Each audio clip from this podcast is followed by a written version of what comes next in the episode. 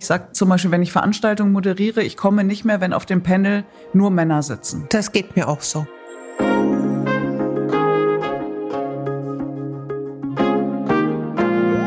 Treffen sich Welten. Der Podcast der Klaus Tschira Stiftung.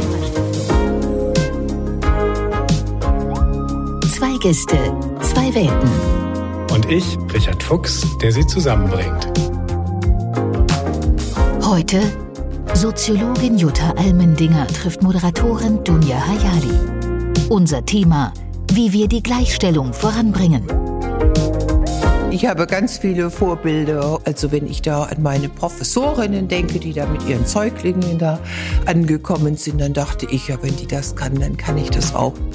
Ich habe mich lange gegen die Frauenquote zum Beispiel gesträubt. Ich habe das erstmal nicht eingesehen, ähm, weil ich gedacht habe, das kriegen wir auch so hin, bis ich auch verstanden habe, das kriegen wir offensichtlich nicht so hin.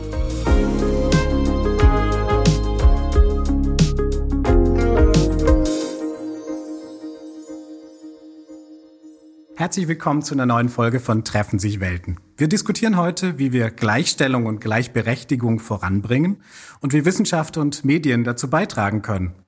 Wir reden darüber, woran es bislang hapert und was jeder Einzelne tun kann. Mein Name ist Richard Fuchs und ich freue mich, zwei Gäste aus zwei ganz besonderen Welten begrüßen zu dürfen. Die Gäste. Jutta Almendinger ist eine der renommiertesten deutschen Soziologinnen. Als Professorin an der Humboldt-Universität zu Berlin forscht sie zu Bildungs- und Arbeitsmarktfragen. Seit dem Jahr 2007 leitet sie als Präsidentin das Wissenschaftszentrum Berlin für Sozialforschung, kurz WZB. Für ihre wissenschaftliche Arbeit wurde sie vielfach ausgezeichnet, unter anderem mit dem Bundesverdienstkreuz. 2021 war sie beim German Diversity Award die Persönlichkeit des Jahres. Herzlich willkommen, Professor Jutta Almdinger. Dankeschön. Dunja Hayali ist eine der beliebtesten TV-Moderatorinnen des Landes. Seit mehr als zehn Jahren präsentiert sie das ZDF Morgenmagazin und seit 2018 auch das aktuelle Sportstudio.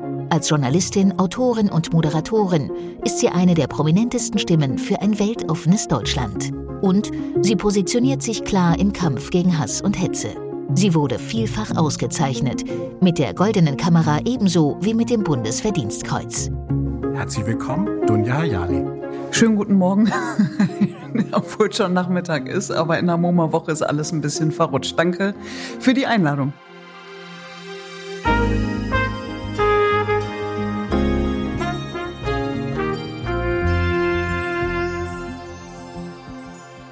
Frau Hayali, Frau Almdinger, Sprache ist ein wichtiger Indikator. Wie machen Sie das eigentlich mit dem Gendern, mit der gendergerechten Sprache? Haben Sie sich da schon auf einen Standard für sich geeinigt? Ach, schon seit Ewigkeiten und dabei bleibt es auch. Ich benutze weder Standchen noch Doppelpunkte, sondern ich äh, formuliere meistens aus, sowohl im schriftlichen als auch im mündlichen. Mhm. Bei Ihnen, Frau Hayali? Also bis vor ein paar Jahren habe ich noch bei meiner Lesereise gesagt, verzeihen Sie es mir, liebe Gäste, aber ich benutze das generische Maskulinum und fühlen Sie sich bitte alle angesprochen. Und ich habe aber mittlerweile verstanden, mir muss man Dinge immer erstmal erklären. Wenn ich sie dann verstehe, kann ich sie auch umsetzen, jedenfalls wenn ich sie richtig verstehe. Und seitdem bemühe ich mich zumindest in der Öffentlichkeit schon zu gendern. Also als Sie jetzt gerade gesagt haben, Gast war in meinem Kopf, und dann sind da noch viele Fragezeichen. Ist es jetzt Gast oder ist es Gästin? Gästin. Im Grunde müssten Sie Gästin sagen, müssten. Sie müssen gar nichts. Also das ist meine Haltung. Wir sind in so einer Findungsphase in, in Schrift und Sprache.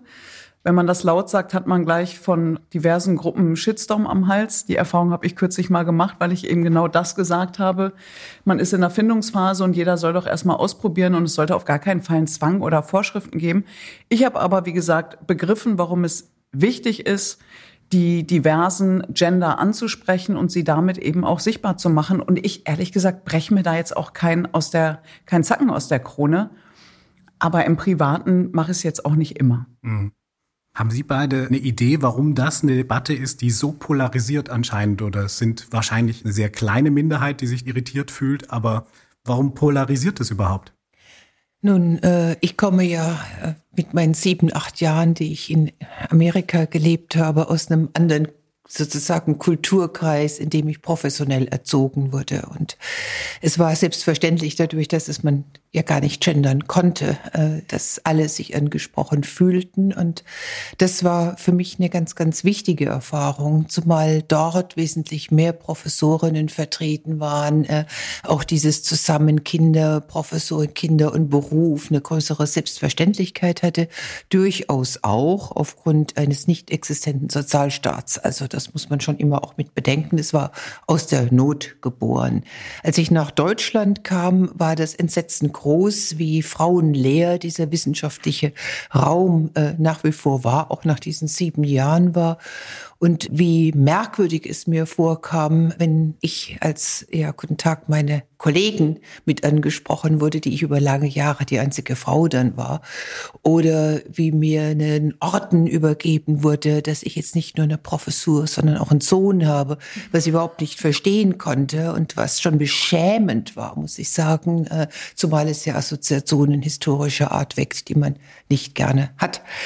Aus diesem ganzen Hintergrund äh, kann ich mir natürlich dieses Gendern und die Debatte darum äh, historisch sehr gut erklären. Wir leben äh, in Deutschland in einer sehr maskulinen Welt des Ernährertums, einer Welt, die sich ganz schwer tut, sich äh, zu lösen von diesem Ideal. Wir sind vielleicht ein Stückchen weitergekommen dahingehend, dass Männer sagen, eigentlich möchte ich mich ja mehr kümmern.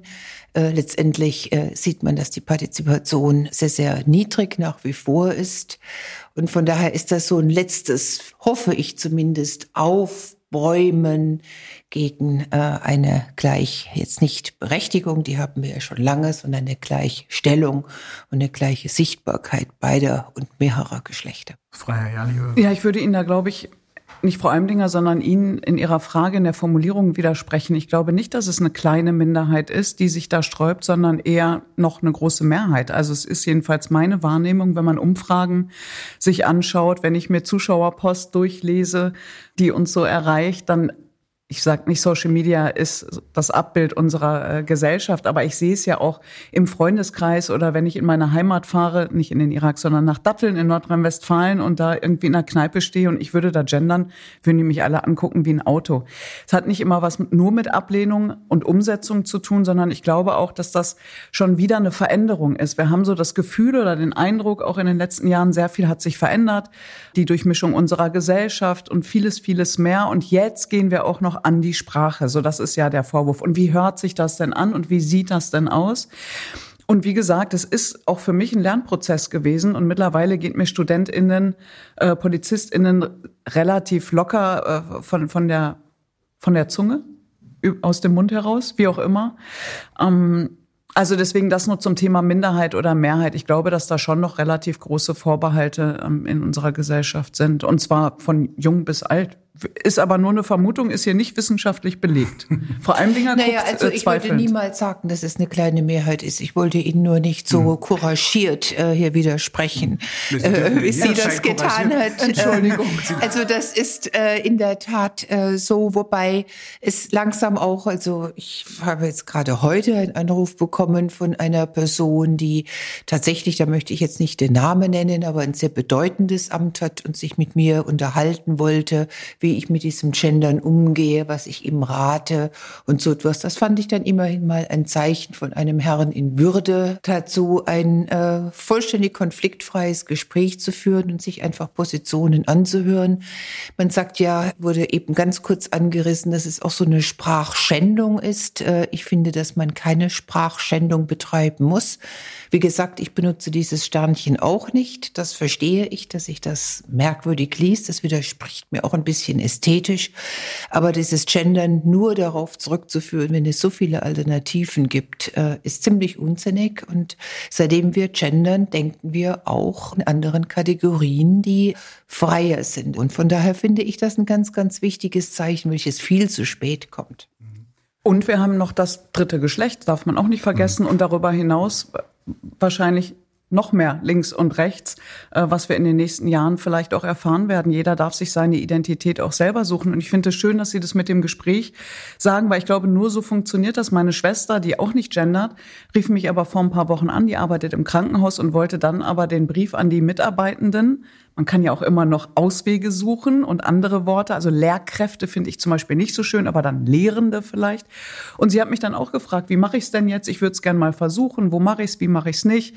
Und äh, an der einen oder anderen Stelle muss ich sagen, war ich auch überfordert, weil ich es dann auch nicht wusste. Aber das ist, wie gesagt, so ein bisschen eine Annäherung, Lernprozess. Und wenn wir da in den Dialog kommen und sich erstmal austauschen und auch erklären, so wie es mir erklärt wurde, warum es denn eine gewisse Wichtigkeit hat für ist mir auch egal, ob drei, fünf oder acht Personen. Wo ziehen wir denn die Grenze? Also ich meine, wir müssen Minderheiten auch in anderen Bereichen im Blick haben. Und deswegen hat das schon seine Daseinsberechtigung. Auch die Diskussion darum, wobei ich sagen muss, im Wahlkampf hätte ich mir in der ein oder anderen Diskussionsrunde gerne andere Themen gewünscht und nicht so sehr die Gender-Debatte. Aber anyway.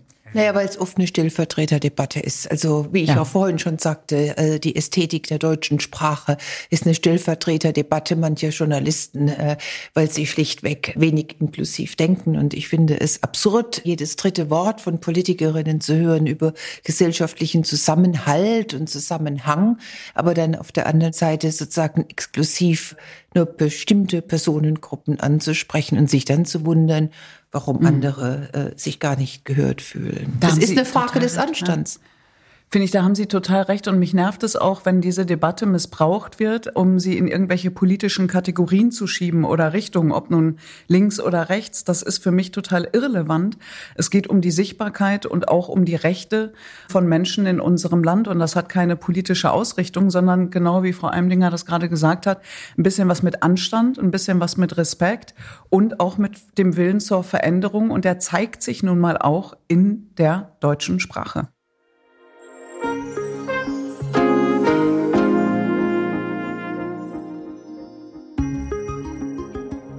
Ich möchte den Blick mal kurz auf ein wichtiges Stück Papier richten. Artikel 3 im Grundgesetz, da heißt es, ich zitiere kurz, Männer und Frauen sind gleichberechtigt. Der Staat fördert die tatsächliche Durchsetzung der Gleichberechtigung von Frauen und Männern und wirkt auf die Beseitigung bestehender Nachteile hin. Zitat Ende. An Sie beide die Frage. Gegendert. Frauen und Männer. Äh, nicht Menschen. ich würde äh, an Sie beide jetzt die politische Frage stellen, wie weit sind wir denn bei der Beseitigung dieser Nachteile gekommen? Wo ist da Ihre Statusanzeige, Frau Almdinger? Naja, rechtlich haben Sie es ja vorgelesen. Rechtlich sind wir schon dank vieler, vieler mutiger Frauen, äh, deren wir tagtäglich dankbar sein können, wirklich weit gekommen. Es gibt kaum noch rechtliche Einschränkungen. Äh, man sich dann streiten über Mutterschaftsregelungen und, und so weiter und so fort, den Ausschluss äh, zu bestimmten Zeiten aus bestimmten Berufen und so etwas. Aber das ist nicht das Krux, äh, sondern es ist ja tatsächlich die, die Frage kultureller Normen und äh, gelebte Werte und von politischen Rahmenbedingungen, die gleiche Rechte dann vermögen umzusetzen, tatsächlich in eine Gleichstellung, die was ganz anderes ist. Also ich schließe mich da erstmal an dem großen Dank von vielen Frauen und allerdings auch anderen Menschen, die sich für die Frauenrechte eingesetzt haben. Ich meine, die, die Zeiten, wo es diese Gleichstellung jedenfalls im politisch-juristischen Diskurs und Bereich gibt, ist ja noch gar nicht so lange her. Also, dass eine Frau ein Bankkonto eröffnen darf, eigenständig ihren Beruf aussucht, die Vergewaltigung in der Ehe, Sie wissen das alle. Ähm, wir tun ja manchmal in Deutschland so, als wären wir schon seit 100 Jahren irgendwie so fortschrittlich. Das war auch bei uns ein Prozess. Und ja, auf dem Papier ist das so und es liegt aber an uns und das sage ich auch immer wieder. Ähm, das umzusetzen, das ist nicht nur die Aufgabe von Politik, die den Rahmen vorgibt, aber den auszufüllen, das liegt eben an uns. Und klar gibt es noch Ungerechtigkeiten zwischen Menschen, zwischen Mann und Frau und anderen Geschlechtsidentitäten. Und ich sehe schon Fortschritt. Mir ist das alles manchmal zu langsam, auch in der, auch da Sichtbarkeit, aber auch Bezahlung, aber auch Wertschätzung. Und es ist natürlich, wenn ich beobachte, wie wir jetzt Einladungs, in Anführungsstrichen, Politik in Talkrunden zum Beispiel, da ist das Bemühen schon da mal links und rechts über den Tellerrand hinauszuschauen und zu gucken, wie divers können wir denn so Runden besetzen. Ich hoffe immer nur, dass es aus einer inneren Überzeugung ist, weil es einfach sinnhaft ist, diverse Menschen dort sitzen zu haben. Jung, alt, Stadt, Land, mit und ohne Migrationsgeschichte, Mann, Frau, drittes Geschlecht, whatever. Weil also die Homogenität, die ist zwar manchmal schön und kuschelig und das mag ich auch, aber sie bringt uns am Ende ja nicht wirklich weiter. Und da sehe ich auch eine Veränderung. Was ich wirklich, und das passiert Frauen, ich glaube, Frau Eimlinger wird das auch kennen, dass man angerufen, ja, wir sind jetzt noch auf der Suche nach einer Frau. Und dann würde ich am liebsten gleich auflegen, weil was ich meine, was sind das für eine Herangehensweise? Also das ist ja kein Qualitätsmerkmal, eine Frau zu sein. Ja, ich bin ja jetzt auch keine super Expertin im Bereich von, weiß ich nicht, Feminismus, nur weil ich eine Frau bin. Ja, also da glaube ich braucht es noch ein bisschen mehr Denken und noch ein bisschen mehr äh, Gedankenprozesse vielleicht bei dem oder der einen oder anderen. Ich weiß nicht, wie ist Ihre Erfahrung? Na, die eine Sache ist ja die Besetzung und da hat sich tatsächlich viel geändert. Das andere sind ja die Themen, äh, die dann verhandelt werden. Und wenn ich mir jetzt mal die Zeit der letzten zwei Jahre, also Corona-Zeiten anschaue und mich frage, wie oft kamen da eigentlich die Frauen äh, auch zu ihren Themen zu Wort oder sollten Männer auch über diese sogenannten häuslichen Zeiten äh, sprechen oder über Männer- und Frauenberufe. Das äh, sind ja dann nochmal zwei unterschiedliche Kategorien und ich finde es schon mal gut, dass die vielen Expertinnen, die es gibt, äh, tatsächlich jetzt auch sichtbar gemacht werden und dann man sagt, ah, ganz tolle Virologinnen, ganz tolle Medizinerinnen und äh, das auch, bin jetzt äh, gut, also mit der Charité beispielsweise äh, inhaltlich verflochten, weil wir viel zusammen machen, dass durchaus auch innerhalb der äh, ja sehr männlich geprägten äh, Medizin so ein Schubs gibt. Ja, also und auch so durchaus so ein Wettbewerbskapital, welche Klinik jetzt eine Frau als Klinikchefin hat. Das sieht ja ganz, ganz düster aus. Aber die Themen sollten sich natürlich auch ändern und die äh, bewegen sich kaum. Und ich meine, ich werde meistens vorgestellt, dass ich mich äh, mit Geschlechterforschung beschäftige. Aber ehrlicherweise ist das ein Thema, welches ich in meinem Studium während meiner Promotion oder so etwas keine Sekunde belegt habe. Ich wurde dazu tatsächlich gemacht, weil ich in München in der Fakultät zunächst mal die einzige Frau war und permanent darauf angesprochen wurde, weil ich in vielen Positionen die erste Frau war und permanent darauf angesprochen wurde, bis man sich das dann zu eigen macht und darüber halt liest und forscht und arbeitet. Und das würde keinem Mann so gehen. Ich habe noch eine Frage, ich bin so neugierig, weil wir uns so lange auch nicht gesehen haben. Wie war denn das eigentlich bei, bei den, also ich werde das oft gefragt, wer mich gefördert hat und wer mich behindert hat. Wie war denn das bei Ihnen im wissenschaftlichen Raum? Also da ja, ich bin ja ausgestiegen. Also ich habe ja in Deutschland studiert und da war die Norm jene, dass man entweder getätschelt wird von dem sogenannten Doktorvater, wollen Sie bei mir promovieren oder man musste irgendwie fragen, darf ich bei Ihnen promovieren? Das war mir alles zu persönlich, muss ich sagen. Es hat sofort für mich ein Abhängigkeitsgefühl, bevor ich überhaupt äh, damit begonnen habe, provoziert, wobei alle zu mir sagten, natürlich promovieren Sie. Also nicht die Personen, bei denen ich promoviert hätte, aber mir wurde das früh sozusagen von allen möglichen Personen geraten, weil ich das auch irgendwo gut machte. Aber der einzige Grund, warum ich nach Amerika gegangen bin, war, dass ich da ordentliche äh, Tests machen konnte und dann musste ich ein Essay schreiben und äh, es war für mich eine institutionalisierte Auswahlkommission. Das fand ich dergestalt befreiend. Und ich hatte da vier Personen, die meine Mentorinnen und Mentoren waren. Und von daher hatte ich dann dort ganz automatisch wie alle anderen auch, viele Förderinnen und Förderer und nicht die eine Person, die mich auf der einen Seite betreut hat und die mich auf der anderen Seite auch benotet hat. Das ist ja eine Krux äh, in dem deutschen System. Äh, also wenn ich betreue. Aber das ist das deutsche System, das hat ja nicht unbedingt was mit, ähm, ja, aber mit das dem hat Geschlecht mich, zu aber tun, das hat oder? nein, aber das hat dann viel mit dem Geschlecht zu tun, wenn die Professoren alle Männer sind und diejenigen, die promovieren, dann eben auch Frauen sind, worauf sich sozusagen ein doppeltes Machtgefälle darstellt, nämlich einmal ein hierarchisches äh, über den Werdegang oder die Position äh, im Beruf abgebildet und zum anderen dieses Mann-Frau-Verhältnis. Und das macht schon einen Unterschied, ob das ein Doktorvater ist, der einen Mann betreut äh, oder ob es anders ist. Das kann man auch sehr schön in Untersuchungen zeigen. Von dem habe ich mich ja einfach sozusagen gelöst, indem ich die Flucht ergriffen habe. Und dann glaube ich, seitdem hatte ich immer so eine Art von Heiligenschein, weil ich halt dieses Howard äh, Dissertationsurkündchen da habe. Äh, insofern war das dann irgendwie schon ein Schutzschild. Hm. Ist denn die Medienwelt und die Wissenschaftswelt heute immer noch frauenfeindlich? Ich nenne es mal so.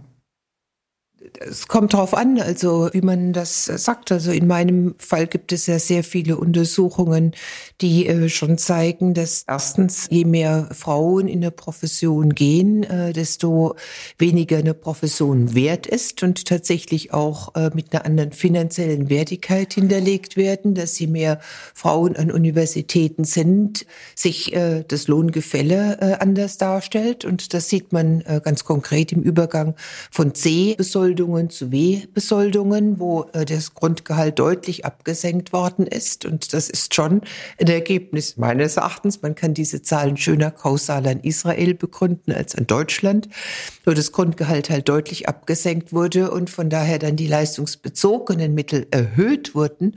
Und bei diesen leistungsbezogenen Mitteln, die eben nicht nach den Beamtengrundsätzen dann bezahlt werden, äh, sieht man enorme Gender Gaps selbst bei den sozusagen Bundesbeamten Beamtinnen oder Landesbeamtinnen, wie ich es bin. Also insofern, ja, es ist keine Ausnahme.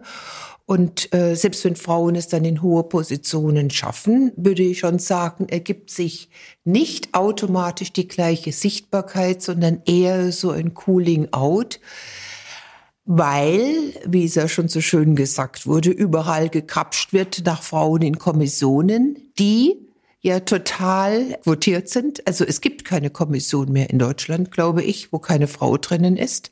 Aber da geht ja unglaublich viel Zeit rein. Diese Zeit hat man nicht, um zu publizieren. Die Publikationen sind aber das höhere Gut, um an große Preise und so etwas ranzugehen. Also es ist ein verdammtes, äh, irgendwo auch zynisches Spiel, welches mit einer größeren numerischen Gleichstellung einhergeht.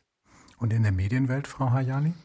Ich kann das so pauschal überhaupt nicht beantworten. Also äh, Maria Furtwängler hat ja jetzt äh, kürzlich auch wieder eine Studie rausgebracht, wie vor ein paar Jahren schon mal, die das vor allen Dingen im fiktionalen Bereich sehr deutlich untersucht hat. Und da sehen wir ja, und da muss man nur den Fernseher anmachen, also ältere Herren sieht man sehr häufig, ältere Frauen haben so ihre Probleme bei der Besetzung, bei den Rollen, sind es dann Hauptrollen oder nicht. Ich kann jetzt nur für meinen Bereich sprechen. Ich bin da wirklich keine Expertin. Ich sehe eine gewisse äh, Veränderung. Ich sehe auch, dass mittlerweile ähm, Reportagen, Dokumentationen auch von Frauen gesprochen werden. Das war ja früher auch sehr männlich dominiert und das kann man natürlich relativ leicht ändern, indem man andere Stimmen besetzt. Die Situation auf dem Schirm ist, würde ich sagen, relativ ausgeglichen. In den großen Nachrichtensendungen, Heute Journal, Tagesthemen, auch im Morgenmagazin oder in der Heute ist es ja pari pari. Ähm, aber es geht ja nicht nur um die Sichtbarkeit, sondern auch dahinter. Wir sind, ich glaube, auf einem ganz guten Weg. Wo es hapert, ist in den Führungsetagen. Also die sind schon noch hauptsächlich männlich besetzt. Ich bin aber auch keine Freundin davon zu sagen, so wir ändern das jetzt von heute auf morgen und wir schmeißen die Jungs raus. Da sind ja auch ein paar, die können was und ein paar nicht, aber das ist bei Frauen auch nicht anders. Und äh, dieser Wandel braucht ein bisschen Zeit. Ich wünsche mir da manchmal auch ein bisschen mehr Geschwindigkeit. Aber wenn ich mir Stellen auch im Online oder in anderen Bereichen angucke, da werden jetzt auch junge Frauen gesucht und gefördert und nicht, weil sie eine Frau sind, sondern weil sie einfach gut sind. Und danach, das wünsche ich mir, dass wir irgendwann dahin kommen und einfach zu sagen, wer ist der, die das Beste, was uns da irgendwie fehlt und dass man sich dann auf die Suche macht. Aber da sind wir einfach noch nicht. Und deswegen ich habe mich lange gegen die Frauenquote zum Beispiel gesträubt. Ich habe das erstmal nicht eingesehen, ähm, weil ich gedacht habe, das kriegen wir auch so hin, bis ich auch verstanden habe, das kriegen wir offensichtlich nicht so hin und sehe das jetzt als Überbrückungstechnologie, bis wir irgendwann so einen Status eingezogen haben. Das bedeutet aber auch, dass Frauen Frauen fördern sollten. Ich will nicht in den gleichen, in die gleiche Falle tappen, wie Männer das oder Männerzirkel das jetzt über Jahrzehnte und Jahrhunderte gemacht haben. Und da muss ich sagen, kommt es eben doch auf den Typ Mensch an, ob man gefördert wird oder nicht. Mich haben in meiner Laufbahn Frauen behindert, mich haben Männer gefördert und genauso gut andersrum. Das, da mag ich vielleicht eine Ausnahme sein. Und wenn, das ist immer mein Credo auch an die ein oder andere Frau. Ich sage zum Beispiel, wenn ich Veranstaltungen moderiere, ich komme nicht mehr, wenn auf dem Panel nur Männer sitzen. Das geht mir auch so. So, und dann. Diese Panels, wie wir das ja so schön sagen, äh, anstelle von Panels. Äh, ja. Da lehne ich ab und das äh, macht auch einen Unterschied. Und damit kann man zum Beispiel auch Veränderungen erzielen. Also die Leute, die, die mich anfragen, wissen das mittlerweile. Und am Anfang vor ein paar Jahren war es dann noch so, ja, wir haben es wirklich versucht. Und dann habe ich denen immer noch Namen geschickt, gesagt, rufen Sie die an, die sind, das sind Koryphäen, das sind wirklich Expertinnen. Und dann ist es wirklich an der einen oder anderen Stelle mal passiert, dass dann diejenige gesagt hat, nee, sie will nicht. Ist ja auch okay, es muss auch nicht jeder wollen und nicht jeder durch die offene Tür gehen. Aber mich hat das dann schon immer so ein bisschen getroffen, weil dann hieß es, rufen Sie mal Herrn Müller an. Dann rufen die Herrn Müller an und Herr Müller sagt ganz vogelfrei, ist zwar nicht mein Thema, aber ich komme trotzdem. Irgendwas fällt mir schon dazu ein. Und auch da ist, glaube ich, mittlerweile ein bisschen was in Gang gekommen, dass es genug Frauen gibt, die auch Bock haben, die wollen. Wir haben es jetzt an den Virologinnen und Expertinnen gesehen.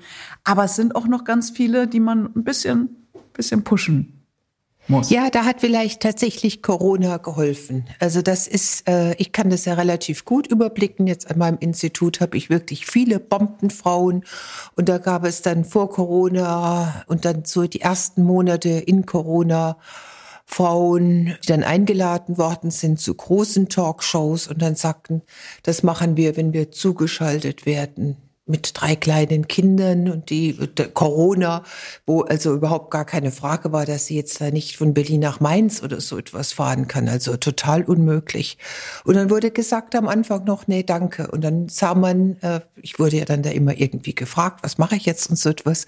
Dann schalte ich also diese Sendung ein und sehe dann einen Mann, der noch nie zu diesem äh, Feld geforscht hat, wo meine junge Kollegin äh, gebeten wurde. Und äh, gleichermaßen sah man Herrn Söder oder oder Herrn Scholz groß äh, eingezoomt, äh, wo man sich dann fragt, ja, warum gelten da andere Regeln? Ja, warum kann die Frau nicht eingezoomt werden, aber ein äh, Spitzenpolitiker? Das hat sich, glaube ich, geändert, wenn auch nicht vollumfänglich. Ich habe immer noch den Eindruck, dass man Männer eher reinzoomt, als man Frauen reinzoomt.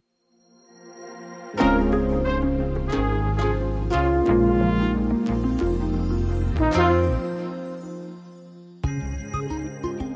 der Medienbranche. Ich bin da echt auch noch nicht weitergekommen. Warum? Also Talks werden von Männern und Frauen oder sogar mehr eher von Frauen äh, moderiert. Aber Quiz-Sendung, das ist ja mein großer Trigger. Ja, Irgendwann ja. muss ich das da mal machen. Ich jetzt auch drauf ich eingegangen. würde so gerne mal ausprobieren. Warum in der Regel sind Frauen, wenn sie Quiz-Sendungen moderieren, ich glaube, es hat auch lange jetzt schon keiner mehr wirklich so richtig äh, versucht. Ruth Moschner moderiert da was auf Sat 1.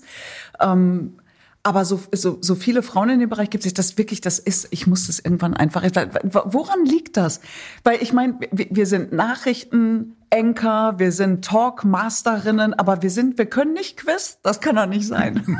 ist doch, ist doch irre.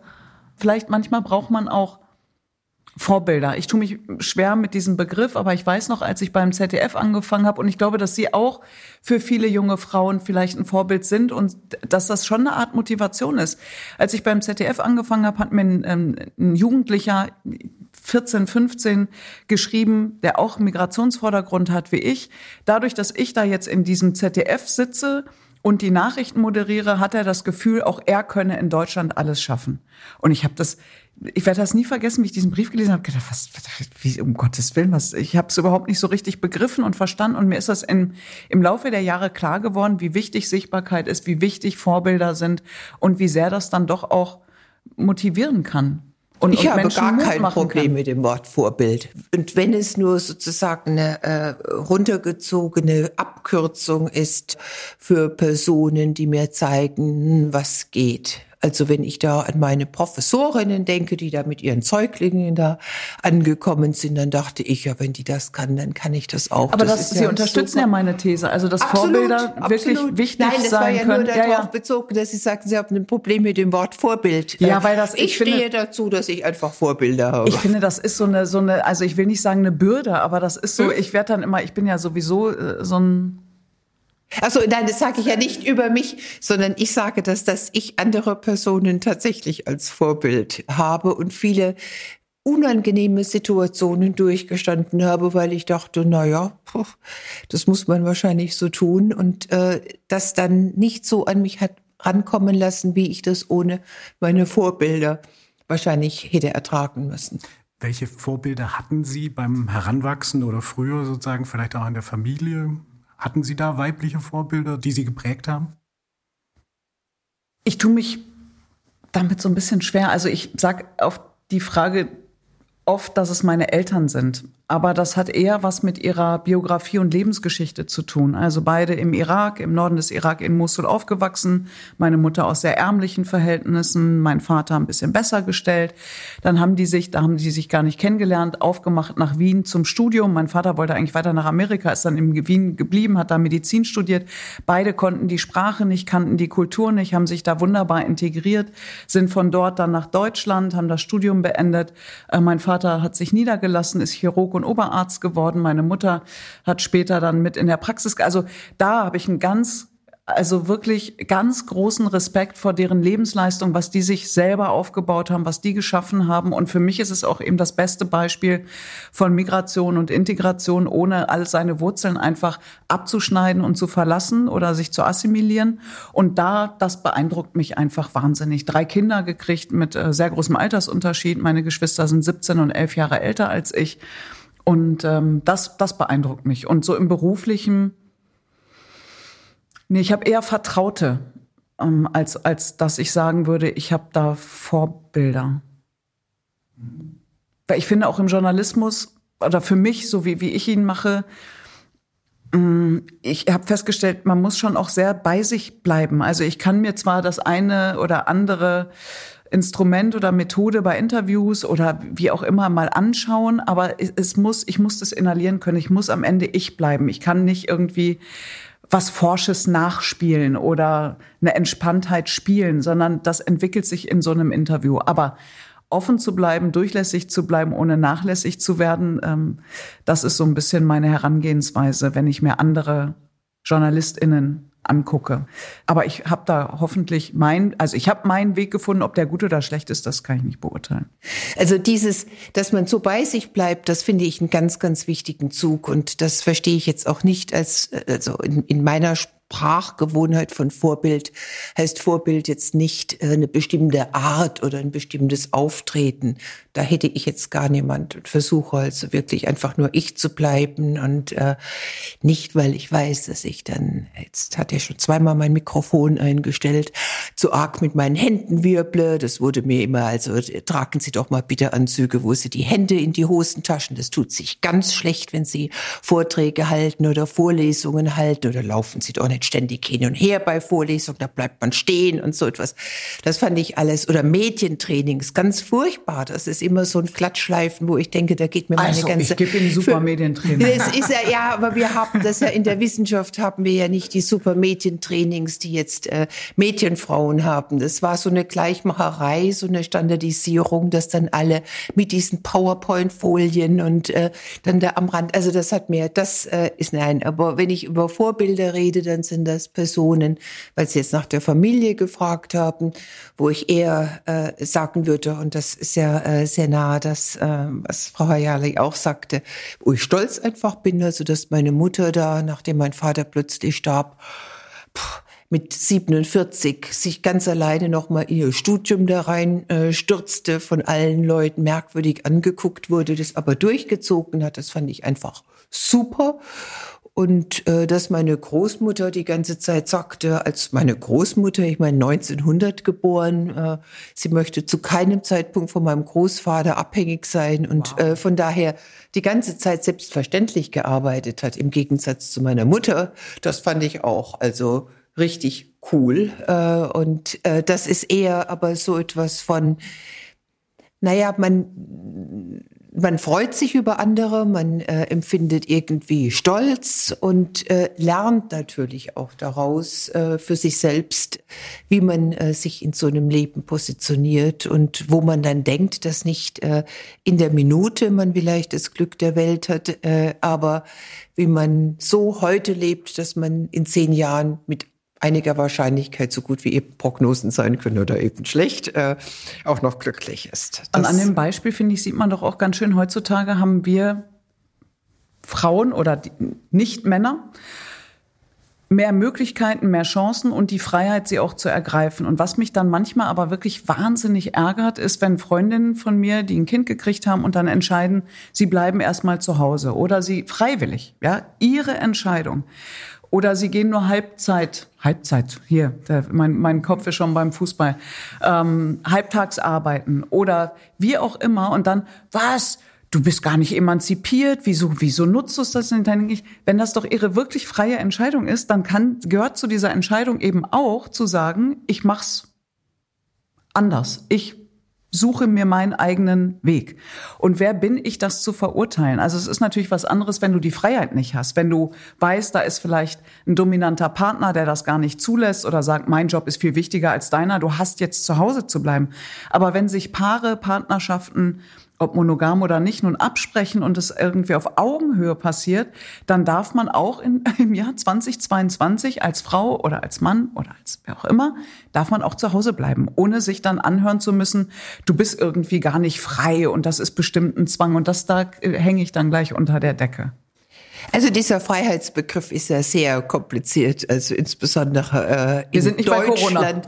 Was, nein, nein, das meinte ich gar nicht. Das ist ja schon sehr kompliziert, weil dieses deutsche ganze familienpolitische äh, Wesen ja sehr äh, so doppelbeind ist. Ich sage oder manchmal bemühe ich auch das Wort des buridanischen Esels, wo man auf der einen Seite weiß, man ist auf sich gestellt aufgrund Unterhaltsrechte und so weiter und so fort, aber auf der anderen Seite die Karotten von der Decke wachsen mit dem Ehegattensplitting und mit Minijobs und ja, mit der nach wie vor schlechten Infrastruktur und wenn die Schule da nicht ganztags ist und die Kitas dann einmal auf oder einmal offen haben und die Ferien viel länger sind als die Urlaubstage. Also das passt ja alles nach wie vor nicht. Äh, Aber das ist ja, das meinte ich. Ich äh, meinte wirklich die individuelle Entscheidung eines Menschen. Ja, aber wie mache ich denn die individuelle Entscheidung fest, wenn sozusagen da viele Mäuerchen aufgerichtet sind? Äh auch den Parametern. Aber ich finde einfach, dass das Gegenüber kein Recht hat, dann mit dieser, du bist keine Feministin, du bist nicht emanzipiert und deswegen bleibst du zu Hause zu kommen, sondern das, das geht da, da stimme ich vollständig zu. Wenn man dann ähm, im Dialog ist und dann natürlich diese Parameter kommen, dann kann man sagen, okay, dann so frei war die Entscheidung vielleicht doch nicht,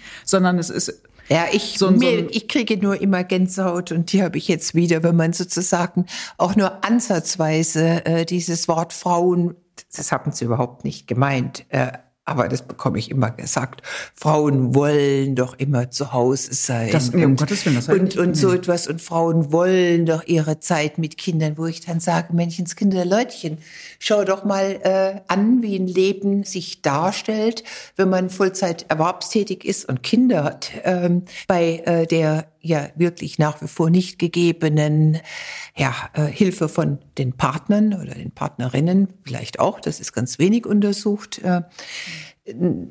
Da bleibt oft gar nichts anderes übrig. Und diesen Frauen dann noch eine draufzuhämmern und zu sagen, natürlich legen sich die zurecht. Äh, das ist ja klar, wie sollen die denn? Das ist ja auch eine wunderbare menschliche Eigenschaft, dass man dann nicht äh, fünf Jahre, zehn Jahre rumrennt und sagt, ach, ich kann ja gar nicht erwerbstätig sein, auch wie schrecklich und so etwas, sondern internalisiert und sagt, ja, jetzt mache ich das und das mache ich auch gerne. Das ist ja wunderbar. Aber es ist keine freie Entscheidung. Da bräuchten wir eine ganz andere Familienpolitik äh, und äh, eine ganz andere Kultur des Miteinanders, um äh, so reden zu können. Hm. Sind diese Rollenzuschreibungen das eigentliche Problem dieser ganzen Debatte oder? Naja, man kann ja sagen, also Systeme und äh, Kulturen, die bedingen sich sehr stark. Aber wenn wir im Jahr 2021 eine Untersuchung machen, wo wir fragen, wen würden Sie einstellen? Wir äh, beschicken ja dann äh, Berlin ganz oft oder andere Städte mit sozusagen Initiativbewerbungen, wo wir eigentlich nur zwei Dinge verändern. Einmal kommt sie von einem Mann, einmal von einer Frau. Einmal ist der Mann zwei Monate in Elternzeit, einmal ist er zwölf Monate in Elternzeit und bei einer Frau auch. Dann ergibt sich bei der Wahrscheinlichkeit eingeladen zu werden zu einem Bewerbungsgespräch bei einem Mann überhaupt kein Unterschied, ob der zwei oder zwölf Monate in Elternzeit war. Aber bei Frauen, die werden ja ja weit überproportional und hochsignifikant eher eingeladen, wenn sie zwölf Monate in Elternzeit waren. Und wenn man dann nachfragt und sagt, ja, wieso denn zwölf? Mir wird immer gesagt, ja, also die Frauen verlieren ihre Qualifikation, wenn sie so lange draußen sind. Dann kommt ja, aber das in der Rabenmutter vielleicht ja doch vielleicht zu zickig in dem Umfeld, vielleicht zu ambitioniert, vielleicht zu ehrgeizig.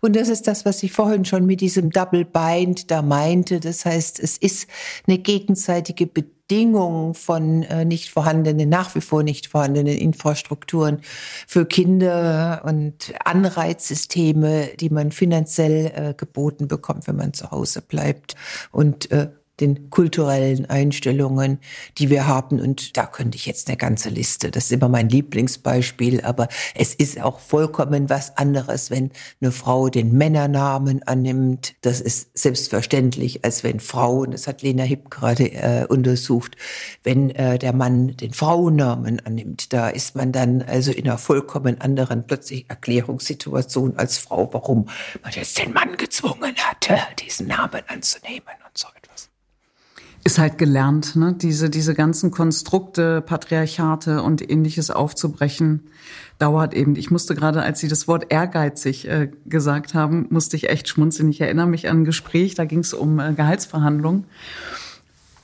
Und also ich fand meine Forderung, sagen wir mal, sehr überschaubar und zurückhaltend.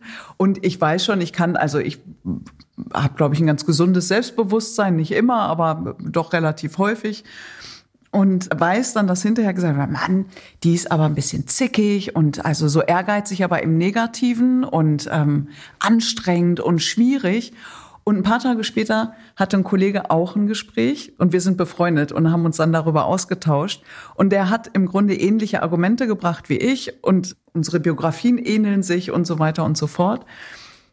Und da hieß es dann hinterher, Mensch, der weiß aber, was er will. Ja, ja. Der hat echt, der hat dicke Eier, aber im positiven Sinne, ne? Der ist ehrgeizig das kann ich im alles positiven Sinne. unterlegen, was Sie gerade ja, sagen. Ich bin ja, das also ist ich bin nicht, ich bin nicht, ich bin Hayani, äh, nee, sozusagen gefühlte Sonderfall. Das ist äh, generalisiert. Also hier sitzt die gefühlte Wahrheit, Hayali, und da sitzt die Wissenschaft, die das nee, gleich unterliegt. Aber da dachte ich auch, ist ja offen ja für Falsifikation, aber im Moment kann ich das nur äh, immer und immer wieder replizieren. Und genau wie, das. Wie machen Sie das ganz genau? Also wie sorgen Sie dafür, dass wir nicht da stehen bleiben, dass es Einzelfälle sind, die uns gefühlte Wahrheiten vermitteln? Also wie macht Wollen Sie jetzt eine Einführung in soziologische also Methoden? So in ganz knappen Worten, nur damit ich ein Gefühl dafür kriege, wie Sie das schaffen, dass wir wirklich ähm, repräsentative Daten kriegen.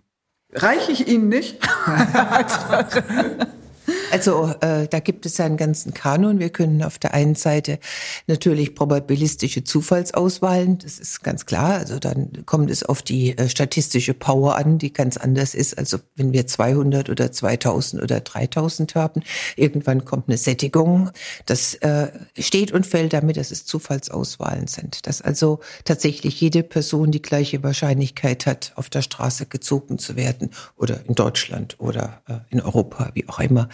Aber daneben kann man natürlich sehr viele Feldbeobachtungen machen äh, oder man kann sehr viele Experimente machen. Und Experimente leben davon, dass man eine Kontrollgruppe hat und eine Versuchsgruppe und dass die randomisiert sind, also wieder mit gleicher Wahrscheinlichkeit entweder in die eine Gruppe kommen oder in die andere Gruppe kommen und dann unterschiedlichen äh, Stimuli ausgesetzt werden und dann vergleichen wir das eine zu dem anderen und äh, können dann in der Tat kausale Ergebnisse präsentieren. Demnächst fragen Sie einfach immer nur mich. Ich weiß alles. Äh, es geht gar nicht um Wissen. Es Nein, geht, äh, es wir war, machen ich, Quizmaster haben wir ja beide schon gesagt. Quizmaster sind wir beide äh, nicht. Äh, insofern haben wir das, sondern es, es hat ja gefragt, wie erforschen Sie so etwas? Und äh, das ist. Aber es ist natürlich interessant, das hinterher zu reflektieren, finde ich. Ähm, jetzt gar nicht wissenschaftlich, sondern einfach menschlich, weil das macht ja was mit einem, wenn man das dann über sich hört. Weil man will ja so gar nicht gesehen werden. Dann denkt man sich, war ich denn so? Bin ich so? Man, also ich hinterfrage immer erstmal eher mich. Und dann komme ich auf die Idee, mal mein ja, Gegenüber ja, zu hinterfragen und zu denken, okay, warte, bei dem oder ne, bei demjenigen stimmt ja eigentlich was nicht. Und so bleibt man verhaftet in diesen Schablonen. Ne? Also man macht im Grunde mich in dem Falle dann klein, man wird vorsichtig, man wird zurückhaltender. Und äh, so kommt man nie raus aus diesen Schubladen und aus diesen Boxen. Und das ist natürlich perfide. Und äh, da müssen wir die Revolution starten. Das ist natürlich auch deshalb perfide, weil ja, also bei uns zumindest äh, in Befragungen äh, egal welche Art das sind. Also wir können Einkommen können wir nur in ganz groben Kategorien abfragen.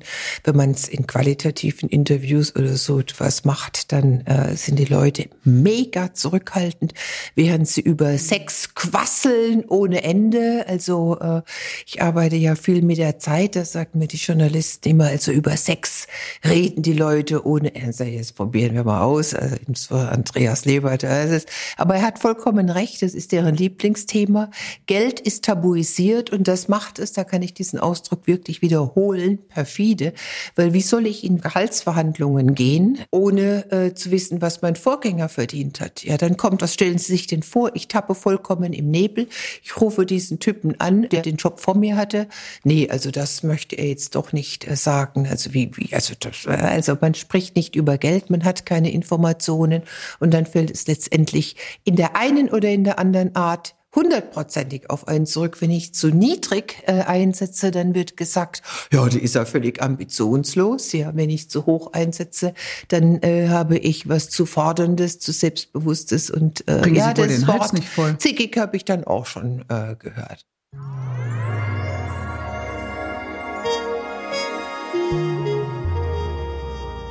Frau Hayali, spiegelt sich dieser andere Umgang mit Frauen auch im Netz wieder? Werden Frauen anders beleidigt?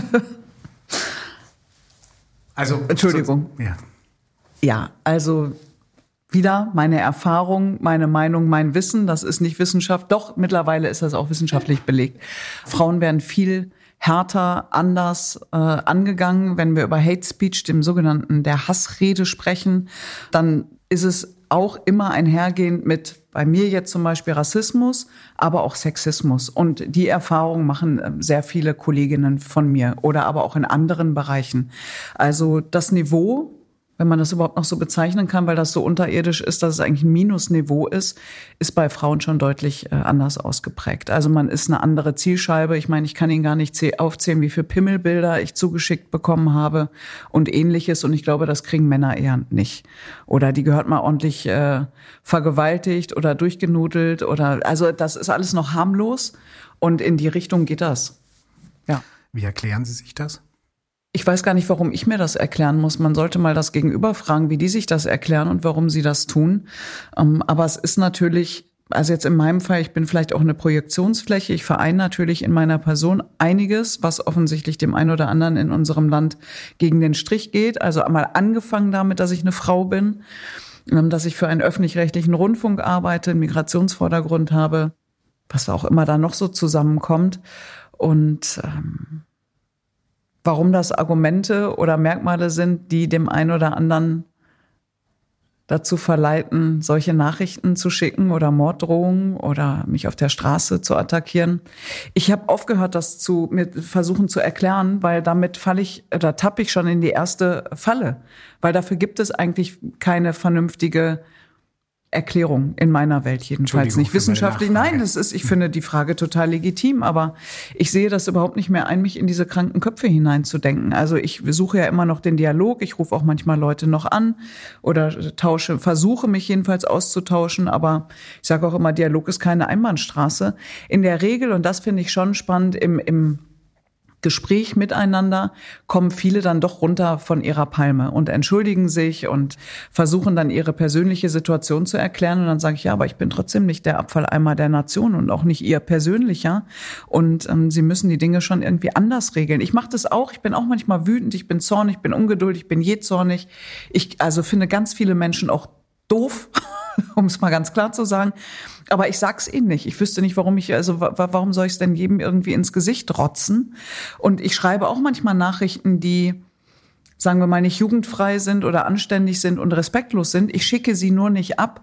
Also ich, dann merke ich aber, das ist so ein, so ein Reinigungsprozess, Dinge mal rauszuhauen in meinen eigenen vier Wänden und dann möglichst mich an eine Antwort oder ja, Reaktion heranzurobben, die wieder okay ist, die auch souverän ist. Gelingt mir auch nicht immer, um Gottes Willen. Aber ja.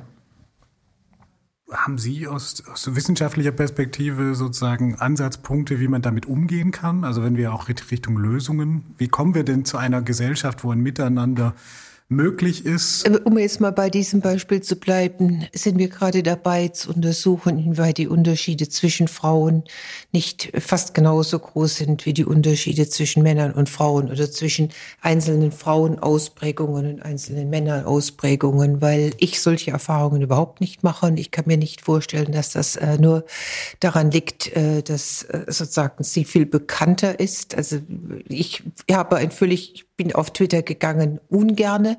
Ich wurde da von Janina Kugel mehr oder weniger dazu gezwungen, weil wir das Führungspositionsgesetz 2 unbedingt durchkriegen wollten. Und dann sagte die zu mir, Mädchen, jetzt aber mal in die sozialen Medien. Ich sage, ich weiß überhaupt nicht, warum ich jetzt mich dem auch noch aussetzen soll. Ja, dann habe ich mich im Oktober vorletzten Jahres da angemeldet und bekam dann von Kollegen von mir hier mit äh, verlässt du den zivilisierten Raum und ärgerte mich schon wieder. Aber ich äh, bekomme ganz wenig äh, ab, also wirklich so etwas von wenig, ähm, dass ich schon denke, dass es diese, wir sagen dazu Intersektionalität, also dieses Migrationsvordergrund, äh, äh, dann äh, in dann auch noch Männerwelten, also aktuelles Sportstudio und, und so etwas. Oh, äh, das ist, das ist ganz, ganz böse. Ich wollte ja unbedingt die erste deutsche Sportmoderatorin werden und bekam also schon von meinen Lehrern damals gesagt, dass das also ein vollständiges Unding ist. Das ist nach wie vor ja sehr, sehr, sehr habe gerade mit Carmen Thomas geredet, lange, mit der ich immer noch in gutem Kontakt stehe, weil sie mir das ja weggeschnappt hat. Und jetzt bin ich halt Wissenschaftlerin geworden, als ich sie dann sah. Ähm, also das ist, sind ja viele ganz unterschiedliche Dinge und ich glaube, so eine ganz normale weiße Frau, die äh, mehr oder weniger so Standardeinstellungen äh, hat, äh, wird jetzt äh, nicht anders groß behandelt als eine normale Glauben männlicher Sie? weißer Mann. I don't know. Aber, Aber, das müsste man mal wirklich ordentlich untersuchen. Frau Eimdinger, glauben Sie nicht, dass das manchmal schon auch was mit der Aufmerksamkeits- oder Empörungsspirale oder den Themen zu tun hat. Also ich äh, kenne Alina Büchs zum Beispiel oder auch Melanie Brinkmann. Also, ja, ja.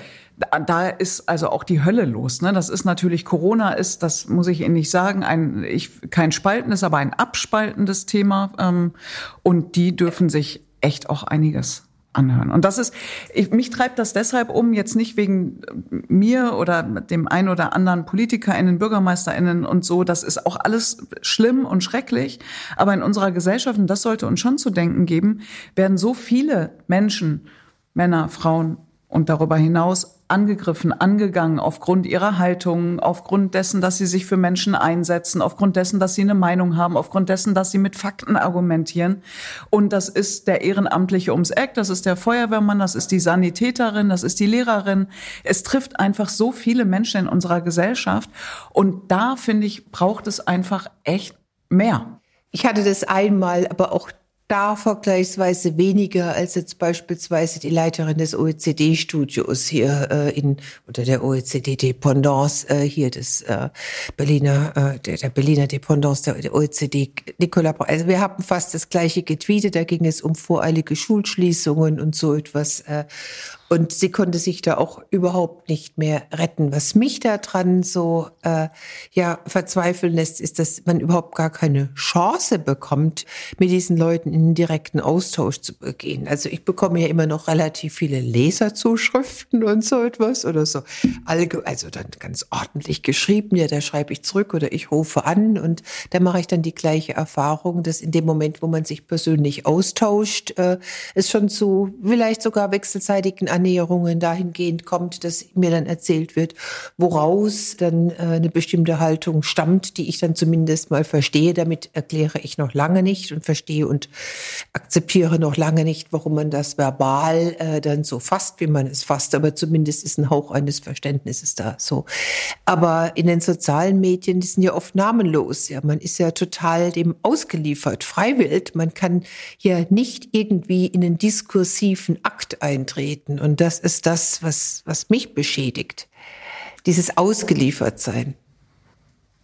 Und nochmal, für einen Dialog braucht es halt auch zwei. Also es geht schon manchmal auch in den sozialen Medien, aber gerade Twitter ist so ein Moloch geworden. Ähm, da ist man entweder schwarz-weiß dafür oder dagegen und es gibt eigentlich kaum Grautöne. Und mein Eindruck ist auch nicht, dass es da nur noch um Austausch geht, sondern irgendwie um Likes und um Empörung. Und man muss einfach aufpassen, dass man nicht selber in die gleiche Richtung manchmal marschiert ähm, und sich das wirklich dreimal überlegen, was twitter ich da eigentlich, muss das jetzt sein oder nicht oder was löse ich damit aus? Ich zum Beispiel gucke mir mittlerweile auch die Hashtags an. Also wenn jemand was Vernünftiges schreibt, aber bei dem Hashtag steht dann irgendwie Fuck AfD oder Covid-Idioten, dann like ich das schon nicht, weil mir sonst hinterher wieder unterstellt wird, ich bezeichne alle, die auf der Straße sind, als Covid-Idioten. Also so geht meine Gedankenspirale schon, weil ich einfach denke, ich habe gar keine Lust auf so einen unnötigen Stress und dann spare ich mir das auch.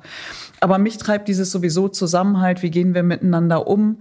Ähm, warum ist ein Teil, also jeder hat mal Frust von uns, jeder ist mal wütend von uns, wir kommen aber eben in der Regel nicht auf die Idee, dafür jemand anderen verantwortlich zu machen oder anzuschreien oder zu diskreditieren oder rassistisch oder wie auch immer sexistisch zu beleidigen. Aber ich erfahre bei diesen Gesprächen eben dann doch auch oft, die brauchen so ein offenes Ohr. Die, also ne, dieses berühmt-berüchtigte Anerkennung, Wertschätzung, Sorgen und Ängste ernst nehmen. Ich mal, Sorgen und Ängste habe ich übrigens auch. Ich hoffe, die werden auch ernst genommen.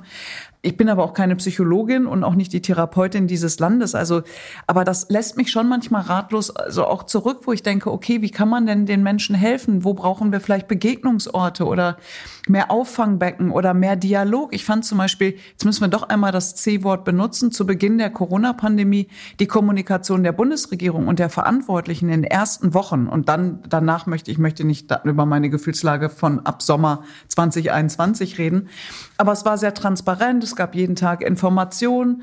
Es hatte eine gewisse Ehrlichkeit von, das ist neu, wir wissen es auch nicht, vielleicht müssen wir es in zwei Wochen wieder anders machen. Und das, da, da habe ich selber bei mir als Bürgerin dann in dem Falle, nicht als Journalistin festgestellt, dass ich mich erstmal ganz gut aufgehoben gefühlt habe und auch ja, mitgenommen ernst genommen und so das und dann brach es leider irgendwie alles wieder auseinander. Aber das würde ich mir zum Beispiel auch von unseren politischen Organen mehr wünschen: eine Sprache, die verständlich ist, eine Kommunikation auf Augenhöhe, äh, weniger Korruption, weniger Deals hintenrum und einfach mehr Transparenz. Und ich glaube damit und es gilt auch für den Journalismus. Ich glaube, dass wir da einfach Glaubwürdigkeit zurückgewinnen können und das Vertrauen auch bei denen die jetzt noch gar nicht so abgedriftet sind, aber wo das vielleicht auch mal bröckelt, weil sie zehnmal Fake News gehört haben und irgendwann denken, irgendwas wird schon da dran sein, wenn ich das jetzt zehnmal gelesen habe, dass wir die auch nicht verlieren. Und das bedeutet auch, dass man mit seinem eigenen Aufmerksamkeitskapital nicht immer nur auf die schaut, die laut sind und die rumschreien, sondern wirklich auch den Aufmerksamkeit schenkt, die irgendwie ich will gar nicht sagen positiv, aber konstruktiv sich in Debatten mit einbringen. Mit, auch mit harter Kritik finde ich super. Daran kann man sich reiben und daran kann man lernen. Aber dass man die eben nicht vergisst. Und das scheint mir in dieser Corona-Zeit aktuell ähm, wieder ein gleiches Phänomen zu sein wie damals, als es äh, das Erstarken der sogenannten Alternative für Deutschland gab. Mhm. Und damit sind wir, wir JournalistInnen auch gefragt, ganz klar. Wenn wir über Lösungen reden, wäre ja nochmal die Frage, muss sich diese Gesellschaft, vor allem vielleicht auch der männliche Teil, da irgendwie auch neu positionieren? Naja, zunächst mal würde ich übergeordnet sagen, dass wir halt tatsächlich diese Orte der Begegnung, wie ich immer und immer wieder das ausdrücke, äh, ja neu schaffen müssen, weil wir zu viele verloren haben. Also wir haben äh, Institutionen wie die großen Volksparteien verloren, äh, christliche Religionen, wo ja die ganze Kirche noch ein Schmelztiegel war von Personen, Ge Gewerkschaften, von Gewerkschaften schon wieder dann sozial geschlossene, aber Kirchen, wo wirklich ein Arbeiter zusammen mit, was weiß ich, äh, dem Betriebsleiter im gleichen Raum war und einen Austausch suchte. Ja, Parteien auch, also über äh, Schichten hinweg. Und das verliert sich. Wir können sehr gut zeigen, wie sich die Städte zunehmend jetzt nicht nur gentrifizieren, sondern auch total abschotten in unterschiedliche Viertel mit unterschiedlichen Schulen, mit unterschiedlichen. Wir machen ja solche Experimente diesbezüglich, wo wir Briefe fallen lassen, die äh, dann eine unterschiedliche Adresse haben und unterschiedliche Absender und dann alle sind frankiert und dann schauen, wie oft wird so ein Brief in den Briefkasten geworfen als als Maß für den Zusammenhalt eines Kiezes oder Spannendes so. Experiment. Riesige äh, Unterschiede insgesamt, aber ein Rückgang in diesem, ja, von einer Ich-Orientierung zu einer Wir-Orientierung, die wir jetzt ja gerade in Corona brauchen, wobei ich immer denke, dass Corona ja nur ein Vorläufer ist für all das, was uns mit dem Klimawandel äh, bevorsteht, wo wir ja über den Einzelnen, das über das eigene Leben hinweg, ich komme da auch noch, egal wie ich mich jetzt hier ökologisch verhalte, halte mit meinem Leben zurecht. Aber ich muss ja dran denken, die nächsten Generationen oder die Personen, die auf anderen Erdteilen äh, leben, das den Menschen klar zu machen, dass es um was Größeres geht, ist wichtig und dazu braucht es den persönlichen Kontakt. Es braucht zumindest das Sehen, dass die anderen einigermaßen sich äh, so bewegen, wie ich auch mich bewege und äh, so eine Art von Vertrauen, welches immer ein interpersonales Vertrauen ist, äh, dass so die Grundnormen äh, geteilt werden. Und das geht uns verloren. Und da hat natürlich der Städtebau jede Menge. Es gibt mittlerweile Bibliotheken, die für den Obdachlosen genauso Willkommenskulturen zelebrieren wie äh, für einen Gelehrten oder eine Gelehrte, die äh, dann an diesen Tisch Tischen sitzt. Und das ist nur ein kleines Beispiel. Dieser Wegbruch von, ich sage jetzt mal Institutionen, sowas wie Kirche, äh, wie die Gewerkschaft und ähnliche Dinge, führt ja auch dazu, dass manch einer sich fragen mag, was gibt mir Halt? Weil das waren ja auch Strukturen. Ja, man traf sich sonntags oder zum Frühshoppen. Also ich komme ja aus dem Pott. Ähm, wenn wir jetzt mal über niedrigschwellige Begegnungsorte sprechen wollen, war das früher die Eckkneipe. Ja. Da haben sich die Leute Bei getroffen, ob du unter Tage warst, hinterher mit dem Schichtleiter oder aber auch mit dem Oberarzt aus dem Krankenhaus. Da warst du, also wenn du über Fußball sprechen konntest, noch besser, dann warst du einfach Teil von dieser schönen kleinen Runde, Gesellschaft, wie auch immer. Jung, alt, armreich, egal. Und da hat man sich einfach ausgetauscht und da war es, alles andere hat keine Rolle gespielt. Und das bricht uns zunehmend weg. Ich habe ja einen Hund. Das ist auch wirklich ein gutes Vehikel, um Absolut. in Anführungsstrichen ganz normale Menschen zu treffen, über dies und das zu quatschen, weil du, wenn du im Park bist, kommst du, also man kennt in der Regel den Namen vom Hund. Ja, nur, wenn wir hier diese ganzen Städte so weiterbauen, wie ich das hier gerade beobachte, dann haben wir bald keine Parks mehr. Das mag jetzt sehr banal klingen, aber wenn wir alles zubetonieren, dann können wir hier gerne auf der Friedrichstraße drei Parkbänke als Testversuch hinstellen und vorne und hinten die Straße dicht machen, dass da drei Fußgänger noch rumlaufen. Aber das ist doch kein Plan.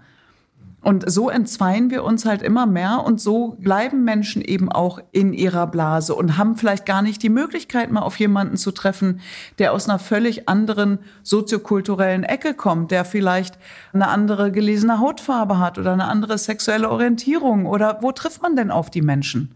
Ja, ich finde das jetzt wirklich ist, interessant, ja. weil ich tatsächlich mal darüber nachdachte, ob man neben so einem äh, Grundstartkapital mit 18 auch einfach mal für zwei Jahre einen Hund bekommen sollte. Ein weil super Hund ist tatsächlich, also Hund ist das also man spricht dann, ach, und die Hunde, weil die die Begegnung suchen, ja, über die Hunde kommen dann auch die Personen ins Gespräch. Das finde ich hochgradig interessant. Das war einer meiner größten Lacheraufsätze, glaube ich. also ich finde das sehr erfolgsversprechend und ich mache vielleicht einfach irgendwann doch noch eine Kneipe auf und äh, habe dann einen Begegnungsort. Drei Fragen an Jutta Almendinger. Frau Almdinger, wenn Sie heute nicht Soziologin, sondern Journalistin wären, welche Story würden Sie aktuell nachgehen?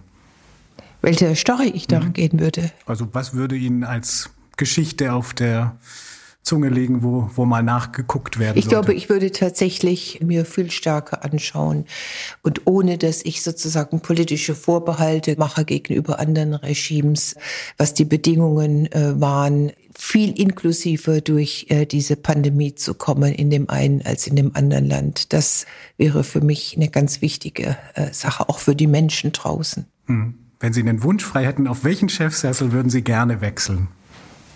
Ich wurde so oft nach Wechseln gefragt und sitze auf meinem wirklich extrem gerne, auch wenn es kein Sessel ist. Wenn Sie von Dunja Hayali eine Idee mit in Ihren Alltag mitnehmen sollten, dann wäre das? Der Hund. So, damit ist das äh, beendet. Besser wird's nicht mehr. also ich wollte das jetzt gar nicht trivialisieren. Nein, ich Aber ich finde Fan. tatsächlich diesen, diesen, diesen Modus oder die Kneipe aufzumachen. Wobei ich ja dann die Frage mir sofort stellen oder gestellt habe, als diese Kneipe kam. Ja, wo mache ich die Kneipe auf und wie kann man dann ohne sie zu sein tatsächlich inklusiv äh, die Leute anlocken, dass sie von den unterschiedlichen Schichten, von unterschiedlichen Alter, Fußball interessiert, nicht Fußball interessiert, mit Migrationsfrau und so weiter weiter und so fort kommen. Das ist schwierig. Also ein bisschen diskriminierend wäre ich dann schon. Bei mir kommen natürlich nur Borussia Mönchengladbach-Fans in die Kneipe. Also irgendwo Bei mir möchte ich das ja, Oh Gott! Gut, dass wir das erst zum Schluss angesprochen haben. Hier. Schöne Klischees bedient. Drei Fragen an Dunja Hayali. Wenn Sie nicht Journalistin, sondern Forscherin wären, welcher Frage würden Sie nachgehen? Welcher Disziplin würden Sie sich verschreiben? Ich würde gerne herausfinden wollen, wann, wie und wo ich mich hinbeamen kann. Wie ich das umsetzen kann. Ich würde mich gerne beamen können. Weiß nicht, ob das irgendeine Wissenschaft ist. Bestimmt. Bestimmt. Aber ohne Elon Musk. So, weiter? Wenn es eine gesellschaftliche Frage gibt, die Sie sagt schon weiter. Wie, das ist süß. wenn es eine gesellschaftliche Frech, Frage ne? gibt, die in, äh, die dringend mal erforscht gehört, Wer? dann wäre das Eine? eine gesellschaftliche Frage, eine gesellschaftliche, gesellschaftliche Punkt, der Sie umtreibt, äh, wo dringend mal Forschung hingehört, dann wäre das für Sie? Keine Ahnung.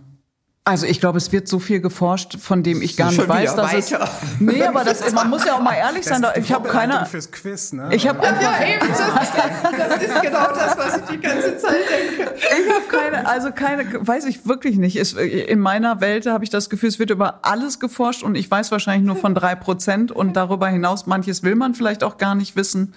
Keine Ahnung. Gut.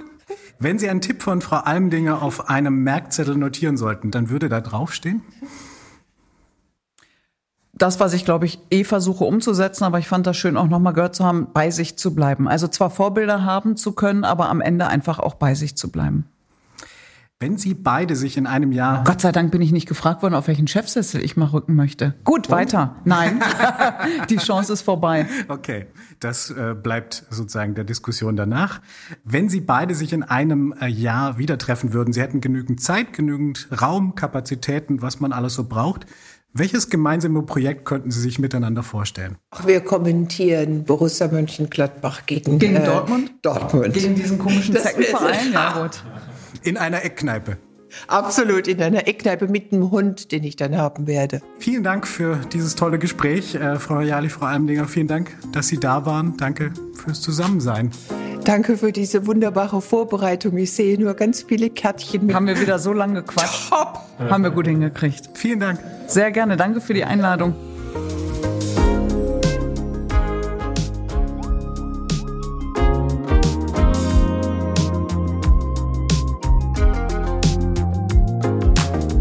Treffen sich Welten. Eine Podcast-Reihe der Klaus Tschira Stiftung. Redaktion Richard Fuchs. Ton- und Sounddesign Johannes Wronker. Sprecherin Nadja Schulz-Berlinghoff. Weitere Folgen gibt's überall, wo es Podcasts gibt und auf treffensichwelten.de.